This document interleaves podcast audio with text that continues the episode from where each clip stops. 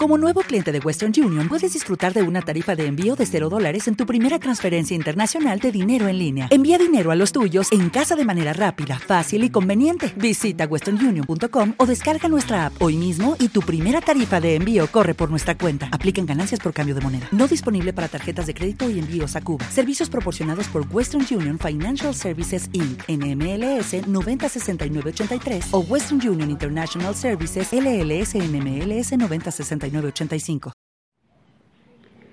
Paul McCartney, La biografía, escrita por Philip Norman, 2017. Capítulo 6.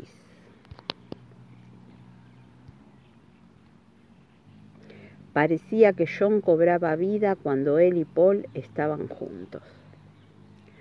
El ingreso de John en el College of Art de Liverpool en el otoño de 1957 debería haberlo apartado de la esfera de los alumnos del Instituto Liverpool que para entonces conformaban el núcleo de los Quarrymen. Pero en realidad los unió aún más. Las respectivas sedes de ambas instituciones educativas compartían el complejo de edificios victorianos neoclásicos que había nacido como un instituto de mecánica. La escuela de arte que estaba en Hope Street se extendía hacia los límites del INI, que daba a Mount Street. Cada día que Paul y George se sentaban en sus aulas, John estaba justo al otro lado de la pared. De todas maneras, las cosas podrían haber terminado de una manera diferente si él se hubiera sumergido en su nueva vida como estudiante de arte.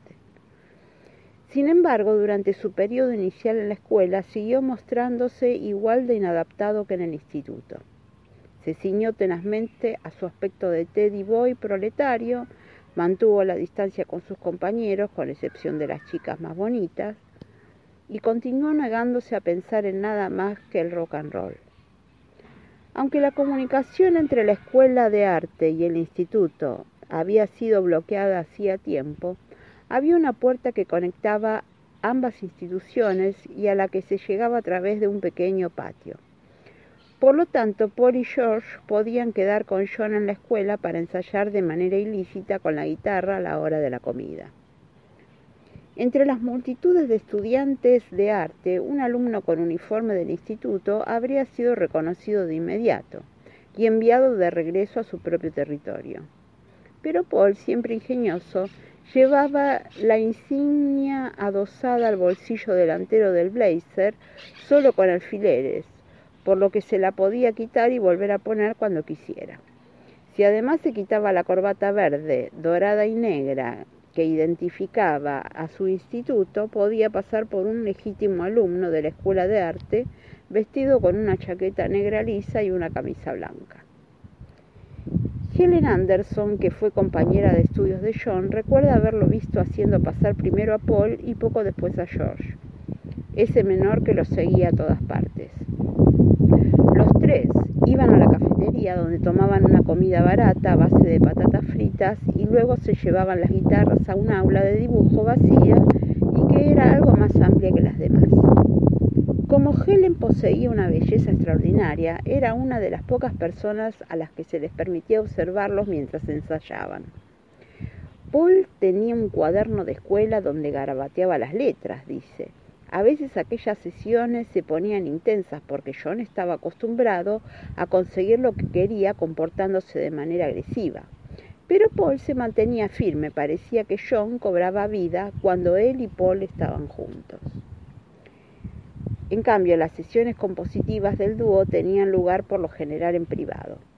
Primero lo intentaron en la diminuta habitación de John en, en Mendips, sentados uno al lado del otro en su estrecha cama individual. Pero había tan poco espacio que los clavijeros de sus guitarras, la parte donde se encuentran las clavijas de afinación, se chocaban todo el tiempo. Además, también era habitual que la tía Mimi estuviera en la sala que había justo debajo y que la irritaran los maullidos que oía a través del techo. No tardó mucho en desterrarlos de la única parte de la casa donde no los oía, la galería cristalada de la parte delantera. Aunque esta era gris, con corrientes de aire y sin ningún sitio donde sentarse, añadía un eco satisfactorio a sus raquíticas guitarras acústicas. A Mimi nunca le convencía nada de lo que su sobrino componía con su amiguito. John decía, tenemos una canción, Mimi, ¿quieres oírla? recordaba ella. Y yo contestaba, claro que no. A la galería, John Lennon, a la galería. Cuando oyó algo que claramente no eran maullidos, encontró otra manera de desalentar a John. Él se disgustó mucho conmigo una noche en que mencioné que me parecía que Paul era el mejor guitarrista de los dos. Eso lo hizo estallar y empezó a porrear su propia guitarra. Había una rivalidad bastante fuerte entre ambos. El único lugar en el que de verdad podían concentrarse era la casa de Paul, un lugar donde se apreciaba la música y era ideal por la tarde, cuando su padre estaba en el trabajo. Para John saltarse clases de la escuela de arte no tenía la menor importancia, pero era la primera vez que Paul hacía novillos en el instituto. Fue en esa época, sentados ante la chimenea en aquellos pequeños sillones enfrentados, con una guitarra apuntando a la izquierda y la otra a la derecha, cuando la relación entre ambos alcanzó una fusión completa. En vez de tratar de recordar en mi cabeza cómo era la canción, veía cómo la tocaba John, recordaría Paul, como si él estuviese sosteniendo un espejo que reflejara lo que yo estaba tocando. Sus voces creaban el mismo efecto. La agria voz principal de John se combinaba con la armonía aguda y suave de Paul como el vinagre con el aceite de oliva virgen. Para estimularse preparaban interminables tazas de té en la diminuta cocina y fumaban o bien cigarrillos baratos de la marca Woodbine o las nocivas hojas de té tifo en una pipa que pertenecía al padre de Paul. En los casos en que la inspiración musical les faltaba, escribían monólogos y obritas al estilo de Goon Show, en una máquina de escribir portátil. John era un mecanógrafo sorprendentemente veloz y preciso, o realizaban elaboradas bromas telefónicas a cualquiera que en ese momento les cayera mal. Jim McCartney no tardó en darse cuenta de lo que ocurría, pero no hizo ningún intento para impedirlo, incluso a pesar de que las autoridades educativas lo habrían responsabilizado de las faltas a clase de Paul, si éstas hubieran salido a la luz. En realidad, Jim estaba tan preocupado por la amistad entre ambos como la tía Mimi, pero siempre fue hospitalario con John y se limitó a advertirle a Paul en privado, y como se vería luego con mucha exactitud, de que él te acabará metiendo en problemas, hijo.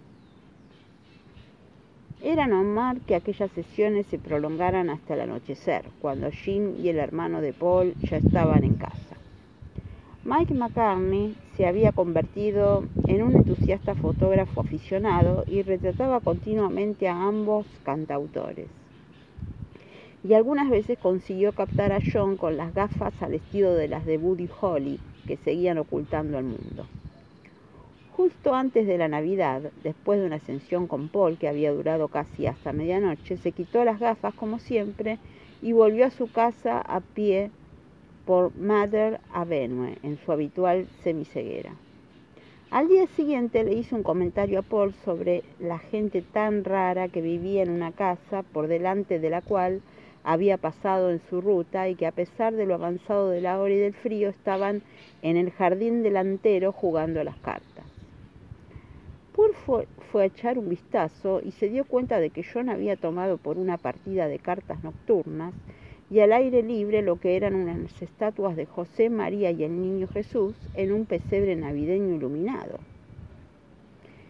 Incluso en aquel momento seguía viendo algunas canciones que Paul prefería trabajar por su cuenta y guardárselas para sí mismo porque le parecían demasiado cercanas a los gustos tradicionales de su padre para dejar que John las oyera. No buscaba necesariamente canciones de rock, recordaría luego. Cuando compuse When I'm 64 pensaba que estaba escribiendo un tema para Sinatra.